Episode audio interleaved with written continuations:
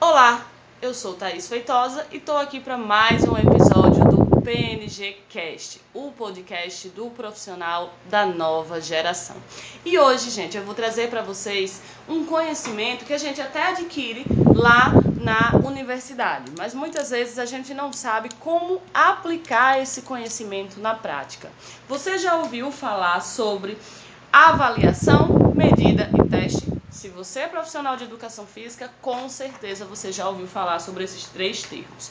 A primeira coisa que eu quero deixar claro é que cada termo tem uma definição diferente, porque avaliar, medir e testar não são a mesma coisa. E qual é a relação entre eles? Isso é fato, tá? Existe uma relação porque sem testar e sem medir eu não consigo avaliar. Mas o que eu quero deixar claro antes de falar da relação entre eles dois é a, a definição de cada um desses termos. Bom, o que é medir? O que é uma medida? A medida é um ato de mensurar, de quantificar. E aí, a partir dessa quantificação, eu vou ter uma interpretação. Mas muitas vezes, para medir, eu preciso de um teste. E o teste nada mais é do que um instrumento, uma ferramenta que vai me auxiliar na hora de medir.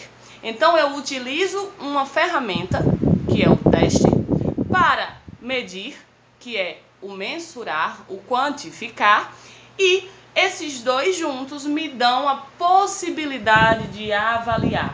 E o que é avaliar, Thaís? Avaliar implica em quantificar interpretando aquela informação.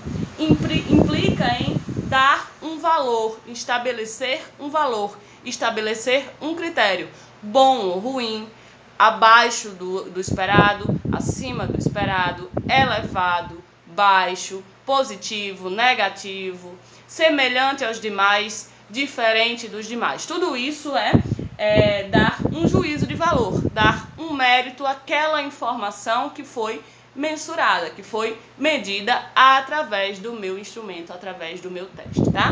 Então a primeira coisa que eu quero deixar claro é: eu meço, né? Eu faço a medida utilizando o teste e depois eu consigo interpretar essa medida através do processo de avaliação, dando um, um juízo de mérito àquela informação que foi medida.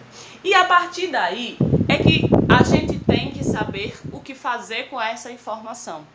A partir daí, eu vou ter a necessidade de uma tomada de decisão. O que seria, Thaís, essa tomada de decisão? Pensa comigo, se você tem um aluno, é, um cliente que chegou até você e aí você faz essa a, faz a mensuração, a medida, utilizando um teste e depois você quer interpretar essas mensurações. De cara, você já vai ter que colher essas informações, interpretá-las para tomar a decisão de como prescrever o exercício. Isso eu estou falando de uma maneira bem geral, tá? E aí é que está a grande questão.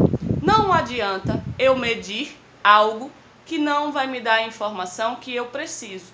Por isso eu preciso saber escolher bem o teste que eu vou usar, a medida que eu vou colher, que eu vou realizar, para que eu possa interpretar, para que eu possa de fato fazer a avaliação, o juízo de valor, para aquilo que eu preciso saber.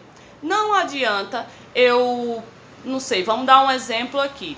Eu medi a força de pressão manual, né? É a mensuração da força de pressão manual de um jogador de futebol.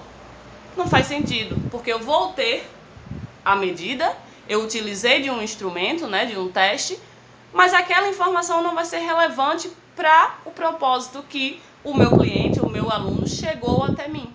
Então, dentro disso, né, antes de escolher o teste, os testes que eu vou usar e as medidas que eu vou colher, eu preciso identificar que que eu preciso testar, o que que eu preciso avaliar, tá? E aí você primeiro precisa identificar dois pontos principais pelos quais o teu cliente chegou até você. Porque ele não chega até você por outro motivo senão para você dar uma solução para um problema dele. Então o cliente chega até você porque ele está com dor de coluna, ou porque ele é obeso, ou porque ele é doente crônico, ou porque ele não quer ter esses problemas futuramente, ou porque. É, e aí tem diversos fatores. O seu papel é solucionar um problema ou uma questão que o teu aluno te traz.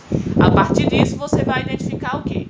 O objetivo que esse aluno tem e as necessidades que ele tem. Thaís, e objetivo e necessidade são a mesma coisa? Não. Às vezes ele tem o objetivo de emagrecer, mas antes de emagrecer, você percebe que ele tem um desvio postural. E esse desvio postural vai dificultar a realização de alguns exercícios que são importantes para emagrecimento. Como é que ele vai emagrecer? Sem antes corrigir o desvio postural ou pelo menos minimizar os prejuízos desse desvio postural. Então, eles não são a mesma coisa. E muitas vezes o aluno ele chega até você com o objetivo, mas ele não sabe quais são as necessidades dele. E cabe a você, profissional, identificá-las, tá? Então, a primeira coisa que você vai fazer é identificar os objetivos e as necessidades desse aluno. A partir daí, você vai conseguir. E aí, Thaís, através de que que eu consigo essas informações? Através da anamnese, através da conversa, do relacionamento com essa pessoa que chegou até você. Por isso que é importante comunicação, por isso que é importante se relacionar bem. Mas esse assunto vamos deixar para outro episódio desse podcast, tá? E aí, você identificando bem o objetivo e as os objetivos e as necessidades, você parte para escolher a tua o teu teste que você vai usar, quais são as medidas que você vai colher a partir da aplicação desse teste, para que você tenha a interpretação, a avaliação de, da maneira como você precisa ter tá? E aí, gente, dentro do leque dos testes, de uma maneira geral, a gente tem muitos, mas muitos testes e muitas medidas que podem ser colhidas de acordo com o perfil do aluno do cliente. Se é homem, se é mulher, se é obeso, se é, é eutrófico, né, que é o não obeso, se é atleta, se é inativo, se está iniciando a prática agora, se já é um praticante de exercício há muito tempo, se tem uma doença específica, se é idoso, se é criança, adolescente a gente vai ter um universo de testes específicos para cada perfil. Cabe a você buscá-los para selecionar o melhor teste, tá? Mas a partir daí você tem três grandes grupos de testes nos quais você pode é, pesquisar especificamente alguns grupos, alguns testes que compõem cada um desses grupos. Eu tenho testes que avaliam o estado cognitivo, eu tenho testes que avaliam o estado psicomotor e eu tenho alguns testes sim que avaliam o estado afetivo, que são as emoções e os sentimentos da pessoa. Isso influencia no exercício daí, sem dúvida. A pessoa também vai, vai buscar bem-estar emocional, afetivo com você, tá? É, a partir disso, eu vou ter medidas que precisam ser relevantes. Eu já falei muito sobre isso aqui, mas essas medidas elas não podem ser inventadas por você, elas precisam ser previamente validadas. O que é validar um teste? É fazer, é testar, né, aplicar aquele teste e de fato garantir que ela, que ele te dá o resultado que promete para aquela população. É isso que é a validação de teste. Então, ele precisa ser um teste relevante para o que você vai precisar de informações, ele precisa ser um teste validado e ele precisa de fato medir o que promete, que é a objetividade e a reprodutibilidade, tá? Então, você precisa pensar nessas, nessas informações para que você possa de fato colher a medida que você precisa.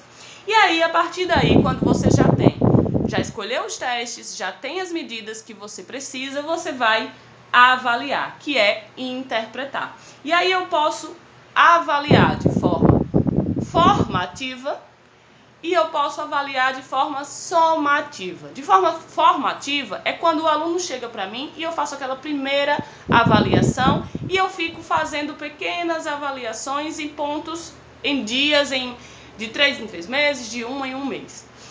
Quando eu faço essas avaliações, eu, eu posso interpretá-las de maneira isolada, então eu estou fazendo a avaliação formativa, mas eu posso também avaliá-las, né, interpretá-las de forma a juntar as informações de todas essas de todas essas avaliações que eu fiz, de todas essas medidas que eu colhi. E aí eu estou fazendo a avaliação somativa.